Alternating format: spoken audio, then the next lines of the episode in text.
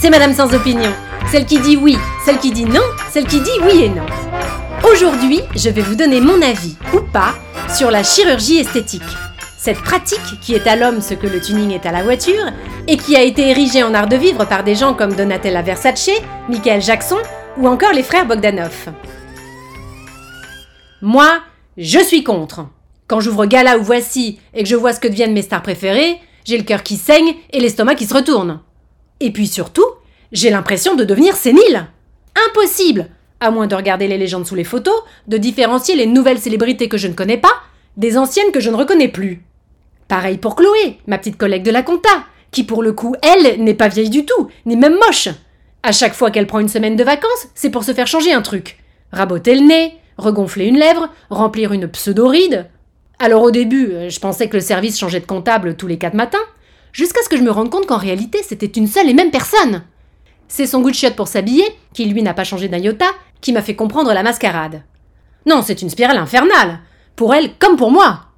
Bon, après, euh, je comprends qu'on ait recours au bistouri quand on a un vrai handicap, comme ma belle-sœur, qui s'est fait enlever son nez de sorcière. Bon, elle a toujours un balai dans le cul, mais grâce à la magie du bistouri, elle est passée de fée Carabosse à Samantha de ma sorcière bien-aimée, ça lui a changé la vie. Mais elle s'est arrêtée là. Le problème aujourd'hui, c'est le glissement de terrain. Avant, il n'y avait que les vieilles peaux et les laiderons qui avaient recours à la charcuterie. Alors qu'aujourd'hui, c'est une véritable épidémie chez les moins de 35 ans. C'est bien simple, les jeunes vont s'acheter un nouveau-né comme on va chez le coiffeur. D'ailleurs, en parlant de coiffeur, quand je vois l'état dans lequel je me suis mis la dernière fois, simplement parce que le mien m'avait raté ma couleur, mais encore raté. Il s'est trompé. Il m'a collé de la 504 au lieu de la 404. Résultat, je me suis retrouvé un peu plus café que chocolat. Bah, je peux vous dire que je l'avais en travers quand même, hein. Je ne suis pas sortie de chez moi pendant deux semaines et je me suis lavé les cheveux trois fois par jour pour faire dégorger ma tignasse. Alors je ne préfère même pas imaginer ce que ça donnerait si je me lançais dans un ravalement plus profond.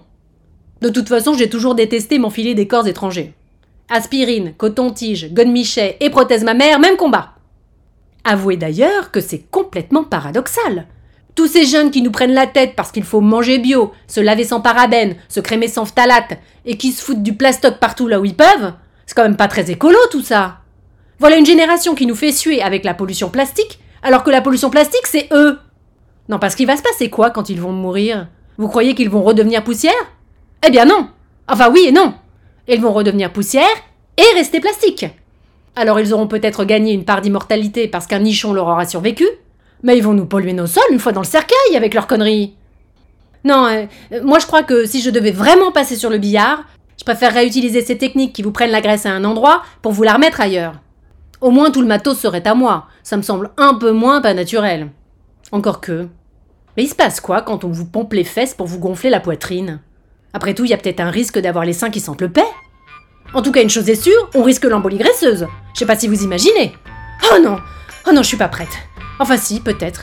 Oh, je sais pas.